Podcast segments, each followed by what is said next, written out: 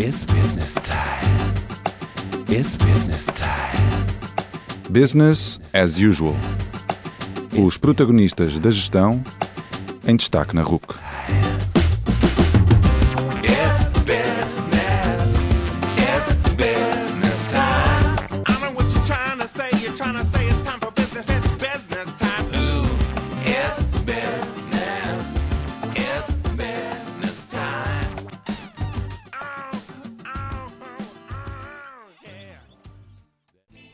Noite e bem-vindos ao 82º Business as Usual, vosso programa de gestão favorito em todo o universo RUC. Meu nome é António Calheiros e a minha convidada de hoje é a Sara Duó, fundadora e CEO do Grupo IOR. Nesta conversa falamos sobre o seu percurso, sobre a sua excelente relação com a sócia, sobre o Grupo IOR e a estratégia de crescimento por via de aquisições, sobre o Grupo IOR ser uma boa empresa para trabalhar e sobre a Ilha da Misericórdia, uma associação apoiada pela Sara. Concluímos o programa a conhecer melhor a Sara e com a grelha fixa. Atentem.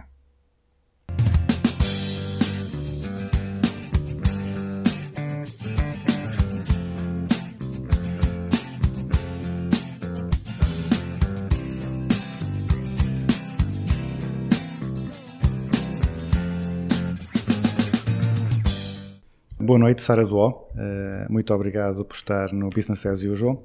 A Sara começou a carreira na KPMG e depois largou a KPMG para fundar uma empresa de contabilidade que, no- ao final destes anos, cresceu até se tornar o Grupo IOR. Pelo meio, foi-se envolvendo com outras organizações, como a Executiva, a SES e a Ilha da Misericórdia. Eu pedia para contar aos nossos ouvintes eh, quais é que foram os momentos mais marcantes do percurso e quanto tempo falta no seu plano para dominar o mundo. Olá, muito obrigada pelo convite, é muito bom estar aqui eh, e espero eh, que seja um bom momento para, para todos. Então, os, os momentos mais marcantes do meu percurso talvez tenha sido a, a coragem eh, para sair da zona de conforto, eh, de estar numa multinacional e decidir abraçar um projeto meu, não é? e era muito, muito jovem, portanto tinha 25 anos. Eu, nu- eu nunca sei se em 25 era 26, mas acho que era 25. E, e talvez esse seja sempre assim, se eu puder ser um momento transformador, acho que foi esse. Foi o momento da decisão de querer criar um projeto à minha maneira, com os meus princípios, com os meus valores e abraçando um nicho de mercado que na altura eu achei que merecia toda a minha dedicação. E a minha vida tem sido esta. A minha vida tem sido eh, muito focada nas pequenas e médias empresas e em tudo o que lhes pode trazer valor acrescentado. E todos os projetos e todas as empresas que fui criando ao longo destes 15 anos é exatamente todos com o mesmo propósito. Tentar dar ferramentas e instrumentos para aumentar a dimensão média do tecido empresarial português e tentar perceber de que forma é que uma pequena empresa se pode transformar numa média e pronto, e sentir que se der, dei, se der algum contributo, eh, nem que seja no nosso lago, eh, é isso que me move. Eh, e acho que dominar o mundo, só a responder à outra parte, eu acho que domina-se o mundo com a mudança e mudar, eu costumo dizer, mudar coração a coração, vida a vida, negócio a negócio e depois o mundo, não é? Há sempre cada, cada degrauzinho. eh, conto que cada degrau, ou pelo menos tento que todas as minhas ações sejam com o impacto final de fazer alguma diferença. E, e isso é o que me fascina. Eu, eu tinha, tinha uma ordem diferente pensada para as perguntas, mas por, essa, por, essa, por esse início eu, eh, eu, eu Eu altero aqui a normalmente minha ordem. estabeleço tudo. Eh, por, causa, por, causa, por essa questão de, lá está, de, de sair de uma, de uma multinacional e criar a própria empresa. Portanto, eu, eu li que durante o primeiro ano não tirou o ordenado da, da empresa. eh, e isso, lá está, um ano é, é muito tempo e é possível que tenham surgido momentos de, de angústia. Alguma vez sentiu que a, que a aposta na criação da empresa não ia correr bem? Ai, sim, imensas vezes. Ao longo destes 15 anos, imensos, imensos desesperos, imensas vontades de desistir, eh, porque é um processo, um processo de empreendedorismo, é um processo doloroso, eh, é um processo onde nós temos que estar claramente convictos de onde é que queremos chegar e que muitas vezes, obviamente, que, que nos apetece desistir. O primeiro, o primeiro passo, eh, eu tive, tive, eu costumo dizer que tive a sorte de ainda estar em casa dos pais e ter apoio e ter e por isso é que eu estou sempre a reforçar isto, que é, eh, não, não, não se pode esperar. Não se pode estar preparado para começar. Isso não existe. É assim, e começa-se o caminho e o caminho prepara-nos. Portanto, quanto mais cedo se começar e quanto mais cedo se entrega a um processo de empreendedorismo, mais cedo provavelmente temos menos responsabilidades, mais cedo temos menos históricos e medos, me- me- medos, me- me- menos medos. E a pergunta é sempre que, o que é que farias se não tivesses medo, não é? Eu acho que esta pergunta faz pouco, pouco ao longo da vida das pessoas, seja em que idade for, não é? Acho que há poucos processos de reflexão de se pensar o que é que, o que, é que, eu, vou- o que é que eu faria se não tivesse medo. E é aí que está a viragem. Uh, por isso eu acho que fiz, fiz cedo mais essa, fiz logo cedo esta pergunta e eu acho que esta pergunta, para quem te está a ouvir, também em tudo na nossa vida, não é só na parte profissional, fazermos mais esta, esta pergunta, darmos mais tempo para a reflexão de, de, de facto se estamos no, no caminho da vida certo.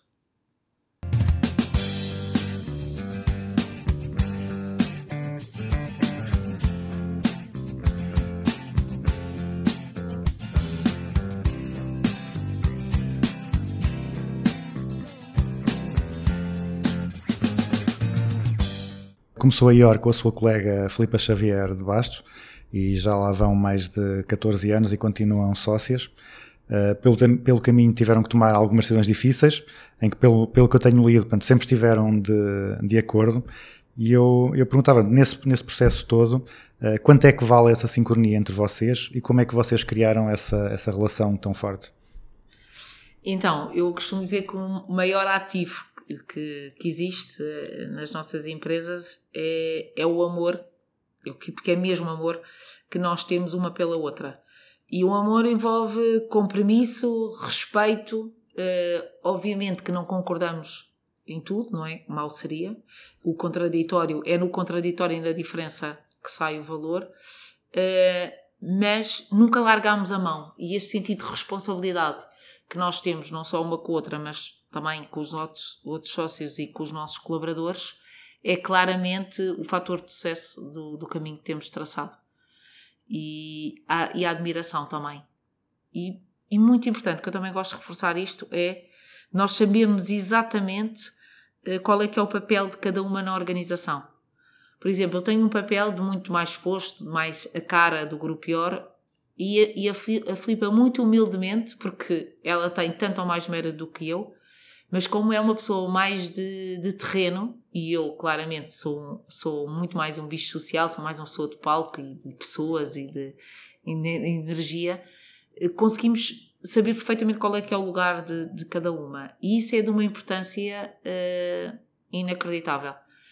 Eu acho que isso sente-se também, não é? Eh, isso também passa, passa para o negócio, passa para as decisões e depois passa para as pessoas. Este nosso grau de compromisso uma com a outra. Agora, aqui sendo um bocado cusco, houve, houve assim alguma decisão em que tenham, tenham estado, eh, tenham tido dificuldade a, chegar, em- a chegarem a, em chegar a acordo? Sim, há várias, mas a- eu diria que se calhar a, a mais impactante, ou que eu me lembro de imediato quando, quando me faz esta pergunta, é há cerca de. Não consigo precisar, mas há cerca de seis anos ou cinco tivemos uma proposta de compra da empresa e, e pronto, era um tema altamente estrutural e, e pronto, e aí houve de facto eh, diferenças de opinião, ou pelo menos uma queria descartar logo a, a hipótese, a outra não, e, e pronto, e tivemos que nos entender. Mas no final do dia eh, nós queríamos era, era estar juntas, portanto, fosse o que fosse, o caminho ia ser sempre eh, lado a lado. E isso é, um, é um- isso é uma energia e uma força inacreditável, é? Por isso é que o poder de uma relação, seja ela qual for, sabermos que temos ali uma pessoa que, que, que dá que dá a vida por nós ou que de alguma forma partilha o caminho connosco é incrível. é? E, e pronto, e correu bem.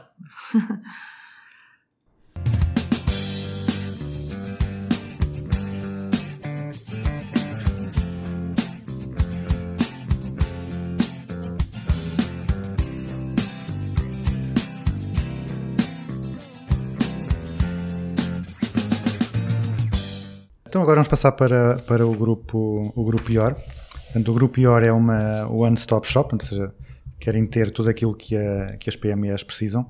Eh, como é que foi o processo de decidir que serviço incluir e como é que foi o processo de criar essas competências?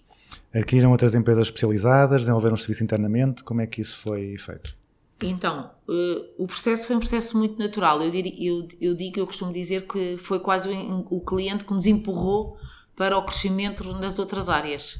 Porque nós começámos na área financeira, na área da contabilidade e do apoio à gestão, e é uma área, quando estamos a falar, é uma área que envolve muita relação, muita confiança, e o cliente acabava por nos perguntar, eh, dentro das outras competências de gestão, quem é que nós recomendávamos, o que é que eles, que é que- qual era a nossa opinião. E nós começámos a perceber que, de facto, eh, se um cliente tivesse num só sítio, num só lugar, os serviços integrados de apoio à gestão, era muito mais vantajoso, provavelmente eh, conseguia partilhar poucos interlocutores e conseguia ter uma, uma visão mais estruturada eh, do que é que eram estas áreas em outsourcing. E, e começámos a pensar, por que não, de baixo, começámos a pensar, sou sempre eu, porque a Filipe pede-me para não pensar. debaixo da umbrella IOR, criar outras competências de apoio à gestão. E foi isso que fizemos, umas vezes por aquisição dessas competências e, e procurar no mercado. Eu, eu- eu gosto sempre de. Sou muito apologista de juntar. eh, Eu acho que quem não sabe partilhar não sabe crescer, isto tem sido uma das frases. que aquelas frases que a maior parte das pessoas acha que são frases feitas ou lamechices muitas vezes, mas que são frases que têm. que é bom nós termos presentes na nossa vida e na nossa equipa. E, uma delas é que, que eu levo comigo é quem não sabe partilhar não sabe crescer.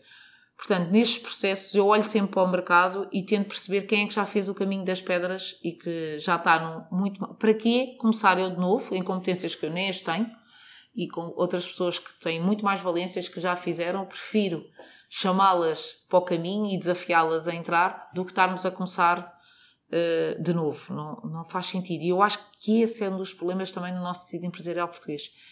Que é, há, muita, há muitos empreendedores, há muita startup, há muita vontade de fazer de novo e há pouca vontade de olhar para quem já fez e juntar-se a quem já fez. Acho que é muito mais enriquecedor do que começar o caminho de uma startup. Eu, eu eh, sou sempre apologista de, porque a roda não, já está.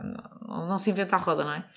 Ah, Inventa-se ou dá-se laços diferentes, as pessoas são diferentes, há criatividade, há processos de inovação, mas há sempre alguém que já fez alguma coisa e que já fez um caminho. E, e por que não chamá-lo para o desafio? Acho que, isso, acho que isso é aí que a magia acontece. Portanto, nós tentamos fazer isso noutras áreas e, e obviamente, também depois trazer competências de gestão especializadas. Mas o objetivo número um é sempre ver quem está a fazer. Então, começaram na, na área financeira, agora têm várias áreas. Eh, Quais é são os principais desafios de gerir um grupo com estes vários negócios e qual é que é a área de atividade do grupo que dá mais dor de cabeça? Então, a área de atividade do grupo, eu vou começar por essa, dar mais dor de cabeça, é, é, é Your Finance, porque ainda é a área maior, é a área que representa 70% do grupo, e tudo o que é eh, eh, a contabilidade, o payroll e os serviços administrativos ainda é que nos ocupa muito mais tempo. E também é onde nós focamos o nosso core e onde nós queremos ser o número um. Portanto, é a área que nos dá mais dores de cabeças, mas também é a área que nos dá mais alegrias. Portanto, isto anda sempre de lado, de lado a lado. Gerir um grupo com estas eh, dinâmicas eh, é preciso ter alguém focado na visão e na estratégia e perceber e ter tempo para pensar. E eu tenho a sorte da minha equipa me dar esse tempo para pensar e ter a Filipa e os outros sócios muito mais no terreno e muito mais na, na operação apesar de eu achar que ah, eu estou sempre a viver entre duas coisas. Às vezes acho que tenho uma mente super inquieta e que sou prejudicial ao grupo, estou sempre a pôr dinamismo e coisas novas e, e depois é difícil. Mas por outro lado, que é uma coisa que eu não quero perder e que eu tento não perder, é, é sempre no terreno que estão as respostas. É sempre nas pessoas que estão no dia a dia que nos dão as respostas para tudo. Que é. Se há um problema, é, ela- é elas que vão sabê-lo resolver, porque elas lidam com isso todos os dias. Se queremos inovar, também são elas que sabem onde é que são os processos de melhoria. Portanto, eu tento estar atenta a estas três. Portanto, eu acho que lidero assim. E depois, obviamente, a dor de um cliente insatisfeito, que para mim, e é uma das coisas que eu também costumo muito referir e reforço bastante, que é eh, a fonte de aprendizagem de um cliente insatisfeito, não é? Nós tentamos, eu lembro, nós fugíamos de clientes insatisfeitos, não é? Olha, está insatisfeito, vai-se embora. Pronto, a primeira dor de um cliente ter sido embora. Eu acho que agora estamos na fase de crescimento onde nós estamos, em qualquer empresa, nós temos que correr para o problema e não fugir, não é? Que é o mais fácil. Então, o cliente está insatisfeito, se foi-se embora, até já se foi embora, eh, temos que ligar a perguntar, é uma das coisas que nós fazemos muito aqui dentro, porque é que se foi embora, o que é que correu mal, porque, para evitar sinais de alerta para, para os próximos. Portanto, eu diria que a preocupação com o cliente, satisfeito ou insatisfeito, não perder a noção de terreno, mas também não deixar a roda parar. Isto, uma organização que relaxe, eu não deixo a organização relaxar, se calhar demasiado, em público, confesso, Filipa. Mas hum, acho que estas três componentes, mais ou menos equilibradas, pode, pode funcionar numa coisa estruturada.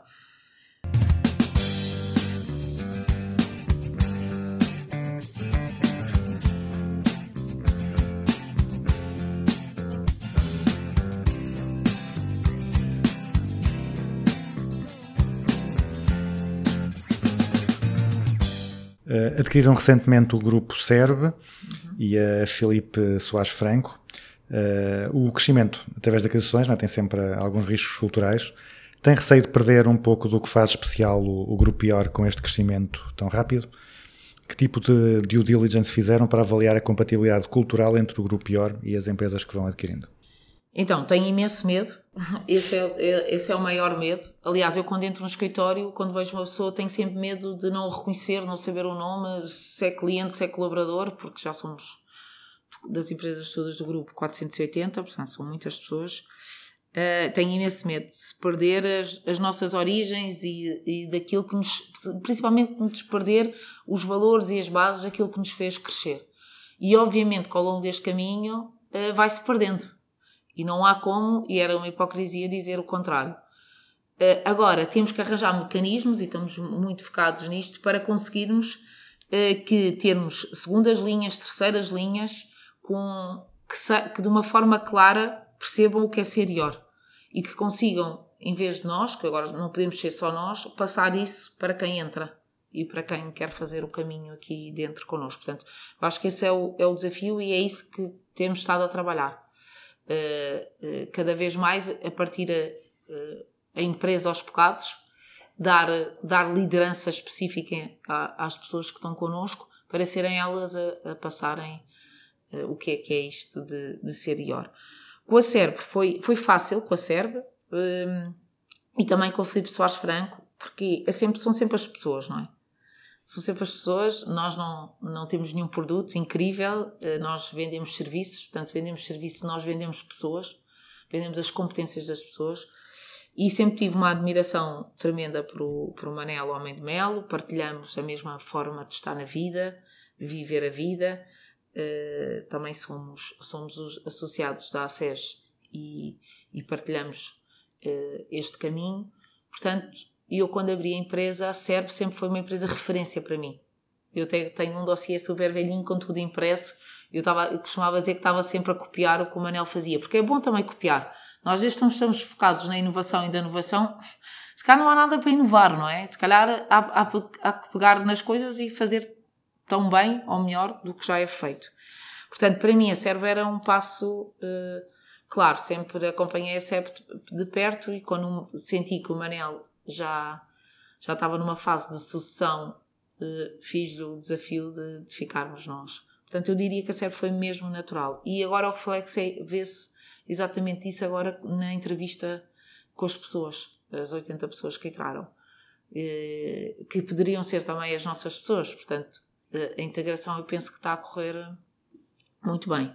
Com o Filipe Soares Franco, também gostei imenso de. Não conhecia o Filipe, o meu Manel sim, mas conheci imenso o Filipe ainda, ainda em vida, eh, que entretanto depois deixou-nos, mas ainda em vida, e senti logo uma empatia. E quando isso acontece, a probabilidade, a intuição é, é, é das coisas mais, mais fortes que se pode fazer em qualquer negócio. E o fator empatia, então, é tremendo. Por isso, a partir daí, é começar a trabalhar. E, e o trabalhar nestas integrações é, é tão simples. É, O que eu faço é perguntar às pessoas o que é que faziam no meu lugar e qual era a primeira decisão que tomavam e depois o que elas me dizem é o que eu vou fazer. Portanto, isto não tem nada de gênio, não tem nada de simples. Eu, no fundo, quem, quem depois vai liderar eh, é, ou seja, todas as atividades e, e, e ações que se tomam é a partir de, do que as pessoas nos dizem. Preciso disto, falta-me isto, não estou confortável com isto, porque é aí que tudo começa, não é? É nos objetivos individuais de cada um que se conseguem depois chegar aos objetivos da empresa como um todo. Portanto, temos que partir de fantas fatias e descobrir individualmente eh, o que é que os move e o que é que lhes faz falta.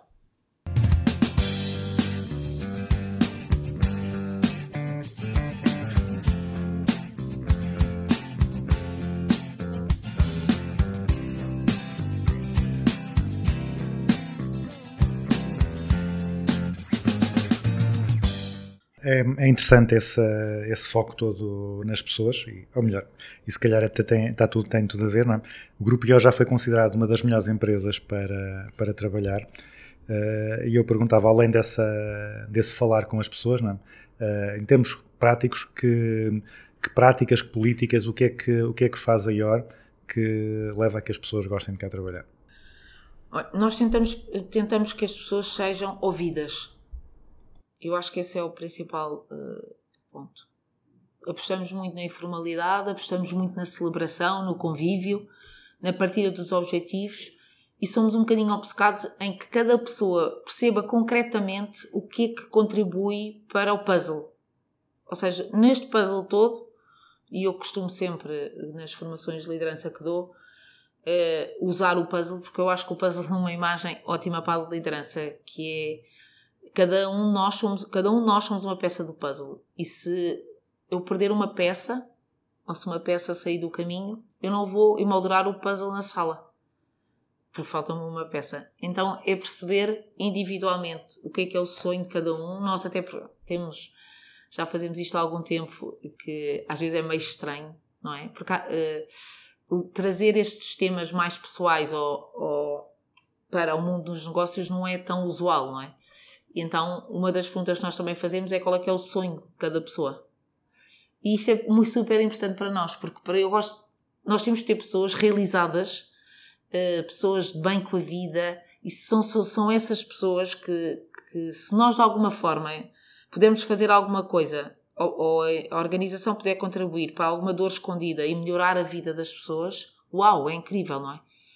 E, e nós não nos podemos demitir dessa responsabilidade. Eu acredito, eu acredito numa liderança servidora, eu tento passar para as minhas pessoas que são líderes agora o que é que é isto de uma liderança servidora, mas uma, uma liderança servidora não é mais de, de entendermos que estas pessoas nos foram confiadas. E se nos foram confiadas, nós temos um dever de nos preocuparmos com elas. Nesta dimensão, esta tem sido principalmente a minha dor, porque estou sempre, acho sempre, hoje em dia, estou sempre em falta com alguém.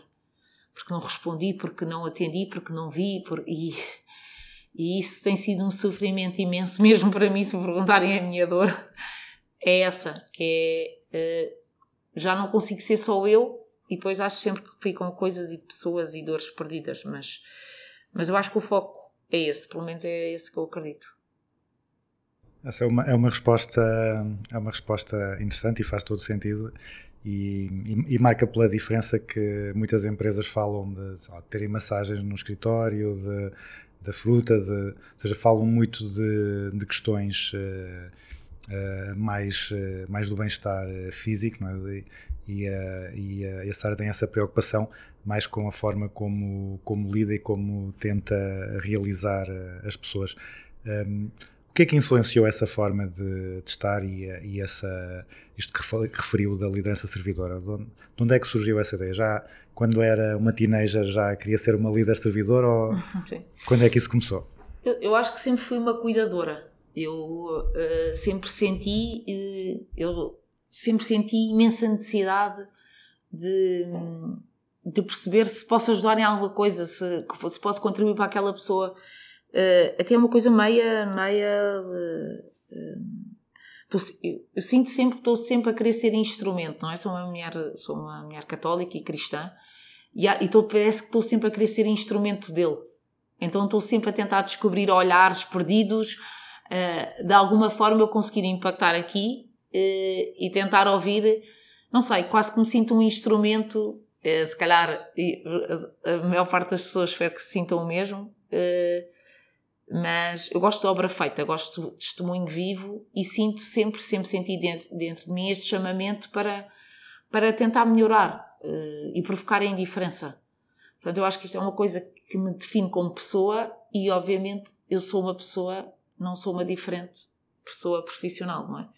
Portanto, é normal que eu depois traga, traga estas minhas vontades também para o trabalho e, e, e para o trabalho e para quem trabalha comigo.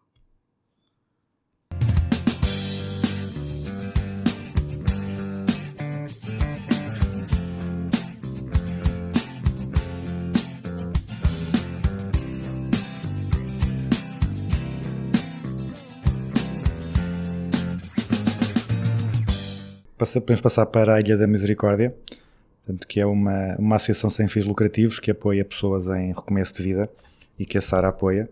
Eh, pode contar como é que surgiu a, a ideia da criação desta associação e como é que é a atividade da, da associação no dia a dia? Sim. Então, eh, de, al- de alguma forma, e fala- apan- apanhando um bocadinho, eh, sempre tive algum chamamento, eu digo eu e a minha equipa, mas numa primeira fase eu, para recomeços. Há várias causas quando nós podemos impactar e entregar o que nos é dado à comunidade, mas a mim os processos de recomeço sempre me fizeram eh, sempre me deram que falar, que estudar e tempo a pensar.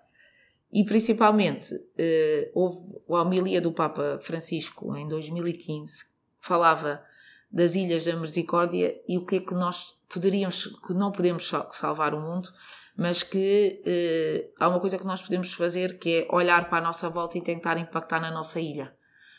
Eh, e a nossa ilha pode ser o nosso vizinho da frente, a pessoa que está a trabalhar ao nosso lado, o que é que nós sabemos dele, o que é que, o que, é que podemos fazer por ele, o que é que lhe podemos dar. Pronto, e, e- e esse foi o nome da ilha. Depois eh, comecei a perceber que muitas mulheres me procuravam também para, para ou int- principalmente para integração no mercado de trabalho. Então a associação eh, foca-se em mulheres em processos de recomeço. Mulheres em processos de recomeço que queiram voltar a integrar o mercado de trabalho, precisem de um recomeço de vida. E um recomeço de vida é sempre um sustento, não é? E, e é essas mulheres que nós, que nós trabalhamos. Nós fizemos uma prova de conceito, porque isto a associação tem que ser tra- tratada como uma, uma coisa, uma empresa, não é? Com processos, com, isso é o problema muitas vezes das associações. Isto não é, não é caridadezinha, não é? Isto é, é uma coisa que tem que ser estruturada.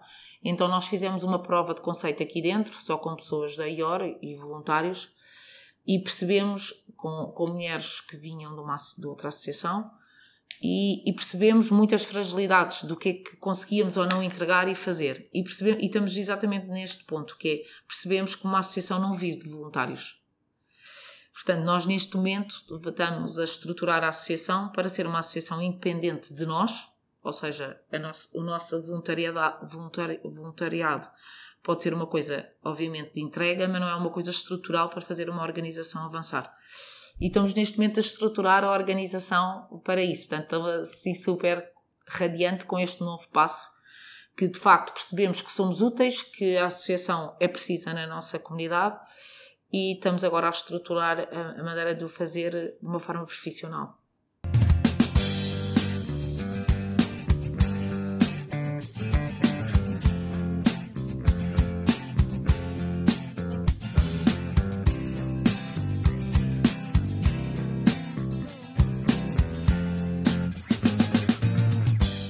Então agora vamos passar para temas eh, mais, eh, mais pessoais e o- a primeira pergunta aqui é como é que é um dia normal eh, na sua vida e depois eh, duas variantes, o que é que mudou com a Covid Eh, e também o que é que, o que, é que, o que é que faria com que, o que é que faz com que um dia seja perfeito? E então, eu acho, para começar, para mim um dia perfeito é um dia que eu, que eu me- deito e, e acho que impactei em alguém ou em alguma coisa. Porque eu estou sempre à procura disso, meio obcecada. Eh, e que não foi um dia só de trabalho. Foi um dia que, que houve, que houve uma energia da convicção que alguma coisa foi feita. Eu acho que sou uma fazedora, portanto estou sempre à procura de, de concretizar. E esta energia é uma coisa incrível, não é? Eu costumo dizer que há, é que há duas energias incríveis. É o, é o dia em que nós decidimos que queremos fazer uma coisa e depois o dia que conseguimos. Portanto, para mim um dia perfeito é um dia onde, done, fizemos. Ahm, depois, como é que é um dia normal? Eu não ta- eu, eu um, talvez como líder o meu pior defeito seja a disciplina. Eu sou tenho zero disciplina. Eu zero, eu lido super mal com a rotina. E talvez por porque é muito difícil ter uma mente inquieta e, e muita vontade e liberdade. Portanto, se eu acordo num dia e me apetece trabalhar num tema, eu não vou deixar de trabalhar nesse tema. Eu sou muito indisciplinada. E, isso- e até pode estar na agenda outra coisa, mas eu vou sempre arranjar maneira de ir trabalhar naquilo que eu acordei com vontade de fazer. Portanto, um dia normal eu não tenho propriamente um dia normal. Eu tento na segunda e terça ter reuniões internas e pôr a roda a andar e depois quarta, quinta e sexta estar mais livre para, para clientes, colaboradores, outros projetos, o que seja. Mas um dia normal eh, não, não há, eh, há a normalidade de, de- eu tenho guarda partilhada, portanto tenho uma- a minha filha Isabelinha numa semana e noutra, portanto também sei que a Isa- a Isabel- a Isabelinha, a semana da Isabelinha é uma semana onde eu sou mais regrada nos horários, a outra normalmente estou fora ou faço outras coisas. Eh, portanto, é mais ou menos essas as duas referências, mas não consigo ter mais do que isto, que é a semana da Isabelinha e a outra. é assim o máximo. E, e o que é que mudou com o Covid? Eh, para mim, quase nada, porque eu sou uma pessoa de, de toque, de abraços, de pessoas. Eu, eu, aliás, toda a gente diz, Sara, se querem a atenção dela, não façam o Teams porque eu vou me distrair logo. Eu já estou logo a pensar noutra coisa, por isso. E com uma pessoa à minha frente, não. Por isso, eu acho que para mim, eh, obviamente mudou naquele, naquele tempo que tivemos privados de estar com pessoas. Neste momento eu tento que tudo volte ao que era de antes. Eu sou completamente o Mas oposto. há, há pessoas que, sei lá, que da- durante a altura da, da pandemia começaram a valorizar mais o, o espaço da, da casa ou começaram Sim. a ter outros hábitos. Não, Sim. no caso da Sara, não houve assim nada que. Não houve nada. Eu sou uma mulher de contemplação, não é? Eu sou peregrina, adoro a beleza, adoro eh, a caminhar, a estrada. Eh, e eu acho que isso foi uma coisa que, para, para a maior parte das pessoas que não conhecia esse lado, eu vejo muito mais pessoas a parar e olhar para as coisas. Eh, e, e percebo que isso tenha mudado porque as pessoas eh, foram privadas de ir para a rua, de ver.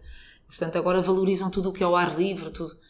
Eu, como sempre, fui uma, uma pessoa da estrada, como eu costumo dizer, e livre, andar na rua é a coisa que eu mais gosto. Se calhar não, não mudei muito a minha maneira de. Eu acho que posso dizer que eu acho que o Covid a mim não me impactou eh, quase nada. Porque eu nem gosto de trabalhar teletrabalho, nem gosto de fazer reuniões por Teams, não gosto, portanto. Ok. Eh, a Sara já falou da, da filha, da Isabelinha. Portanto, ao longo dos últimos anos tem-se falado muito sobre o equilíbrio vida-trabalho ou a integração eh, vida-trabalho. Eh, já disse a Sara uma vez que não se sente pior mãe por gostar de trabalhar e também acabou de dizer que a, Isabelinha até, até disciplina um bocado no- nos horários. Como é que gera a relação entre esses dois amores eh, do trabalho, porque é uma pessoa, lá está, de ação, gosta de fazer, e depois da, da filha? giro, giro a minha relação com, com, com verdade. Eu acho que é com verdade e transparência. É, é explicar. É sentar e conversar. Que é, eh, nem dias mais difíceis de trabalho, por exemplo, posso dar um exemplo agora com esta aquisição da SER. Eu sentei a Isabelinha e expliquei. Olha, a mãe comprou uma empresa, isto vão ser tempos loucos, não sei o quê, né? Portanto, se eu eh, eh, estiver mais irritada ou se estiver com menos tempo e, e eu acho que é, que é- é envolver, é como em tudo, não é? É envolver no processo. É envolver. É, Isabelinha vem, vai ao escritório comigo, vai comigo, vai ver, foi ver o que era a SERP, fui-lhe mostrar o que é que tinha comprado. Eu, eu envolvo-a na minha vida profissional para ela perceber, não é? Eh, claro que agora estou a criar um mini monster Mas eh, que ela, a coisa que ela mais gosta é falar sobre isto e vir para trabalhar, que tem 10 anos, e faz 10 anos, não é? No outro dia pediu-me se podia ser sócia de um projeto meu, portanto. Acho É. que a ACT não ia gostar disso. Não, não ia gostar nada disto, mas claramente, e, e depois é assim, eu principalmente quero duas coisas, acho duas coisas, acho que ela as, lidera-se pelo exemplo e também educa-se pelo exemplo, portanto não há nada que eu vá dizer, dizer, falar, falar, falar, se ela não me vir a fazer, ela não vai reter, portanto eu pretendo ser um bom exemplo para ela, e de resto, mais do que o tempo que passo com ela, eh, eu tenho, penso que seja um tempo de qualidade e estou mais preocupada no coração dela, que ela tenha um coração bom. Isso é a coisa que mais me preocupa. Depois o resto o caminho vai-lhe ensinando. E que ela consiga ter um olhar atento aos outros e que consiga eh, viver sem julgamento, eh, ser um- livre de pensamento, ser uma pessoa inclusiva. São, e isso pode-se ir trabalhando, e isso é que é que eu mais me preocupo. E depois olho para ela e vejo perfeitamente que é, um, que é, que é uma criança feliz. Eu acho que para, principalmente para mulheres, e, e que mulheres mais mães solteiras ou, ou que vivam, é duas coisas. Eh, não ter medo da crítica, não é? Resistir à crítica, porque a, a crítica vai sempre existir. Porque à, à partida uma mulher eh, tra- trabalhadora, bem-sucedida ou competente, à partida há sempre um preconceito subtil que pode ser negligente em casa. Isto existe e, e nós temos que lidar com isto. Mas resistir a isso. Ignorar. Viver na... eh, ter força para, para... Porque depois é factual. Depois as coisas acontecem, não é? E, e fica à vista eh, se de facto isso é assim ou não. Portanto, eu diria resistir à crítica e, e ter, com- como em tudo, envolver no processo e ser verdadeiro. E muitas vezes, às vezes, di- dizer a verdade que é, estou a trabalhar, não, desta vez não estou a trabalhar, desta vez fui sair com as minhas amigas, ou fui de fim de semana. Eu acho que a verdade eh, para as crianças é, é o mínimo que nós lhes podemos dar. Ahm, depois, em que tarefas é que é mais eficiente e, em, e que tarefas é que não abdica de fazer, mesmo sabendo que podem não ser eh, a aplicação mais eficiente do, do tempo, que não é assim tão abundante quanto isso? Então, eh, não, por exemplo, agora nesta aquisição, não abdico de conhecer as pessoas todas individualmente e ter uma conversa e perceber quem é que são. E, e não, tudo o que são temas de pessoas são os, que- são os que são mais difíceis para mim abdicar e que eu não quero abdicar. Eh, e, e há reporte direto a mim. Portanto, tudo o que são decisões com pessoas, tudo o que é visão, estratégia de futuro e tudo o que é processos de inovação Uh, são as coisas que eu não tiro de mim e acho que é onde eu posso onde eu posso trazer mais mais valia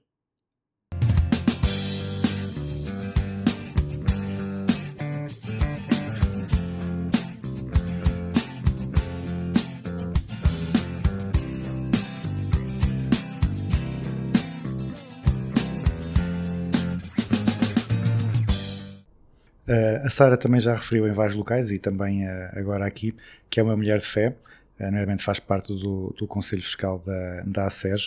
Eh, de que forma é que a fé influencia a sua forma de gerir e estar nos negócios? Já falou um bocado, mas sim a SES sim eu fui agora nomeada presidente do Conselho Fiscal portanto estou toda contente é sempre é sempre bom o reconhecimento e é sempre bom darem-nos um caminho para para trabalharmos Eh,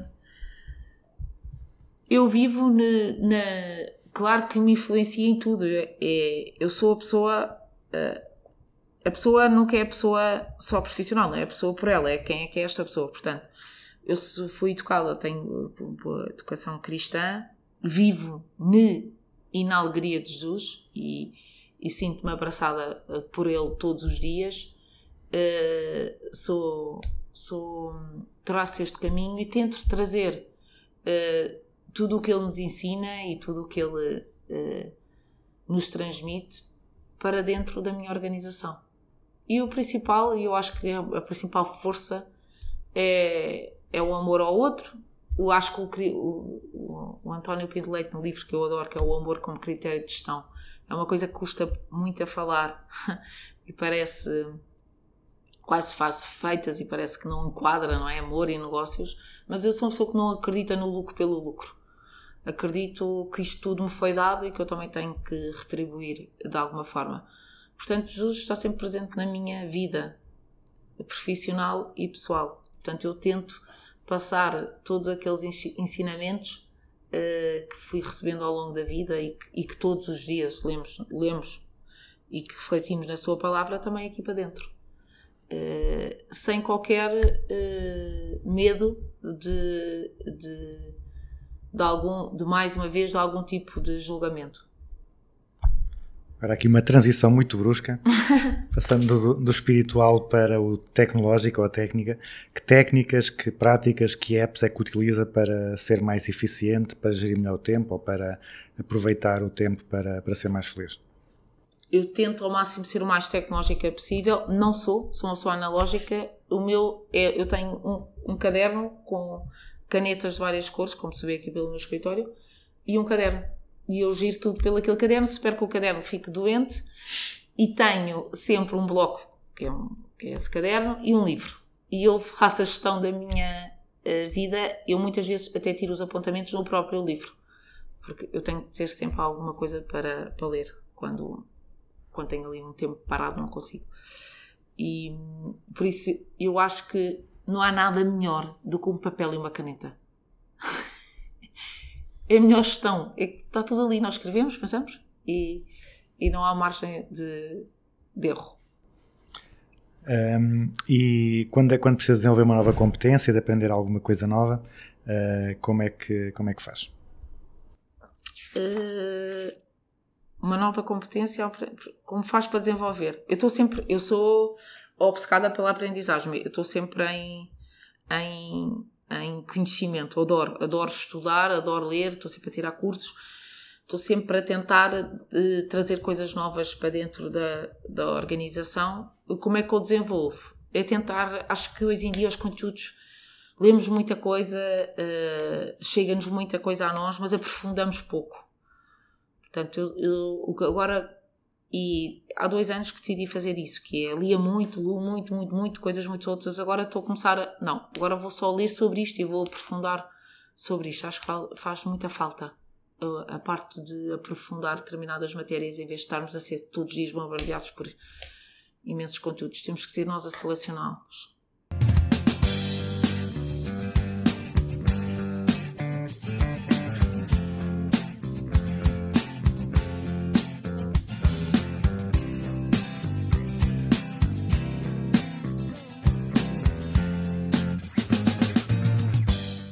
Então agora vamos passar para o final do programa, que é o que eu chamo a, a grelha fixa, portanto são as perguntas que são iguais para todos os convidados. E a, a primeira é uma empresa ou um guru, ou uma empresa e um guru que a Sara admira. Ai meu Deus, estão tantos. Quem é que eu posso dizer? Eh, Se calhar posso, posso, posso dizer eh, o, o, Bill Gates é uma pessoa que eu admiro. E cada vez mais. e é engraçado, porque não estou agora a dizer o nome que foi-me apeteceu-me dizer, porque era uma pessoa que me dizia muito pouco e que hoje em dia, até pela Melinda, eh, consigo perceber. eh, até foi uma pessoa que me ensinou a não julgar, não, não me impactava nada. E hoje em dia aprofundei e posso dizer que posso ser uma pessoa que eu admiro bastante. Não, não é, eu, não- eu tenho imensas pessoas que admiro, não tenho assim uma pessoa que, que seja a minha referência. Eu vou tentando pegar em, em cada uma delas e tirar o que me impacta em mim. Não sou assim de líderes nem ninguém que eu não gosto de tirar o que é que cada um vai impactar em mim. Eu acho que eu, eu hoje diria isso.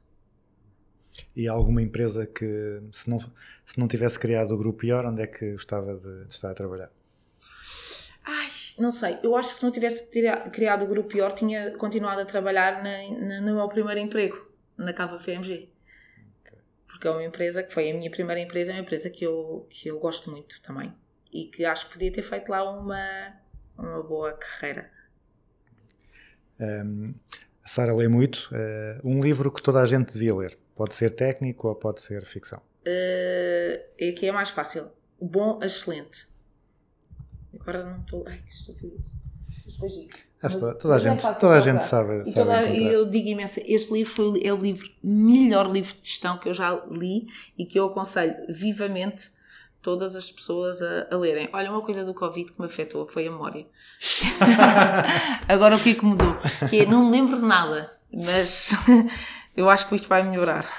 Bom, excelente. Ah, ok. Good to great. Eh, um conceito ou uma prática da gestão que veja mal eh, compreendido ou mal aplicado. há claramente o amor como critério de gestão, que é eh, o, olhar, o olhar ao outro dentro da, da empresa. Eh, às vezes é mal compreendido porque pode parecer quase manipulação eh, generosa, sabe? E, e, e acho que isto tem que ser completamente desmistificado. As pessoas estão nas organizações para nós percebermos quem são as pessoas e para lhes darmos amor que é uma palavra que, que às vezes pode fazer confusão a muita gente. Eh, e um conceito ou uma prática da gestão sobre o qual tenha mudado de ideias.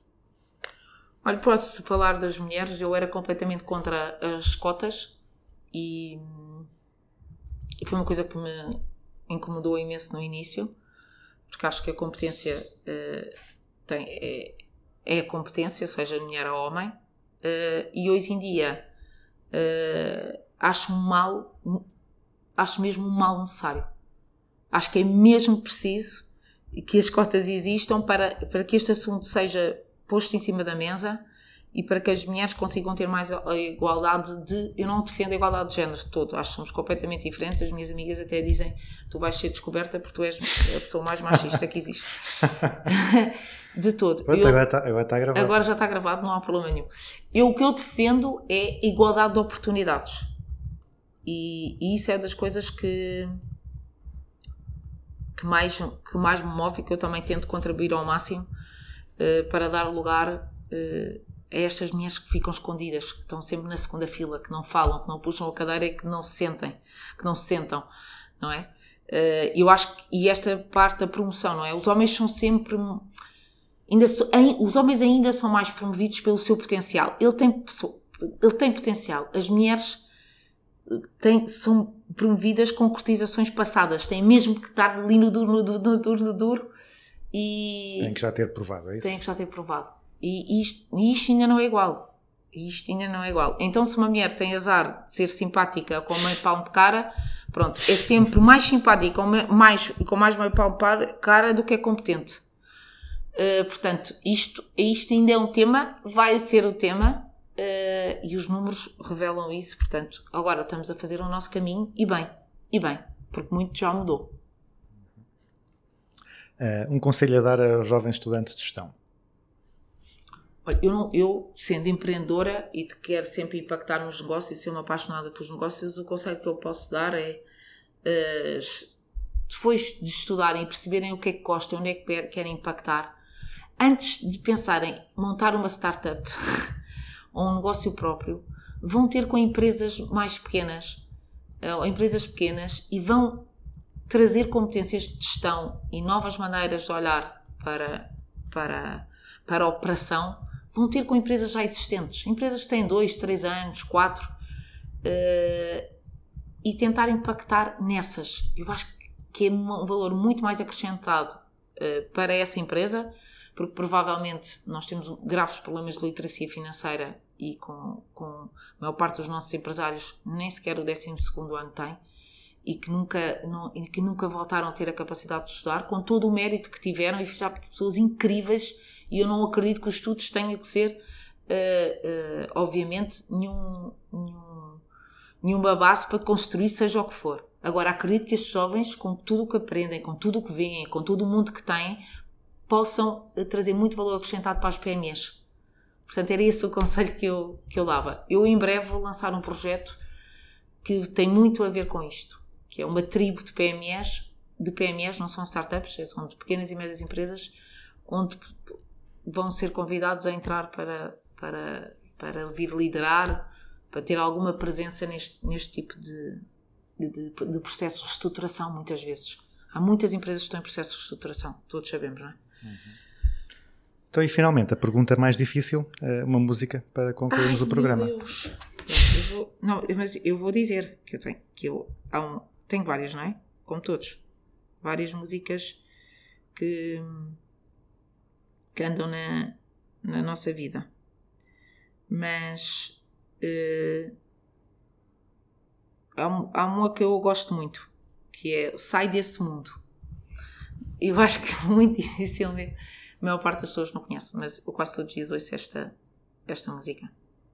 Ok. Pronto, também eu sou, faço parte do, do grupo de pessoas que não conhecia. Não, quase e, ninguém. E fico a conhecer. Mas portanto, pronto, essa é uma coisa É nova. mais um ganho. Mais um ganho. Uma coisa nova.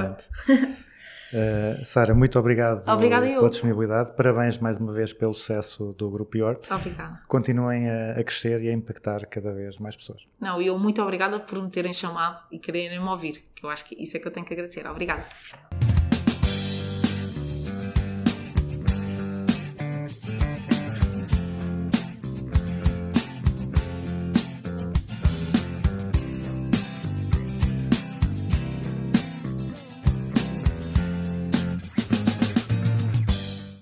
Assim concluímos o Business as Usual número 82 com a Sara Duó. Confesso que não estava à espera de ouvir tantas vezes a palavra amor, mas fez todo o sentido. Quem quiser conhecer melhor a Sara, procure nas redes sociais, nomeadamente no Instagram. Nós voltamos para a semana. Para já, fiquem com Sai desse mundo dos simples. Sei que não te posso mais ajudar.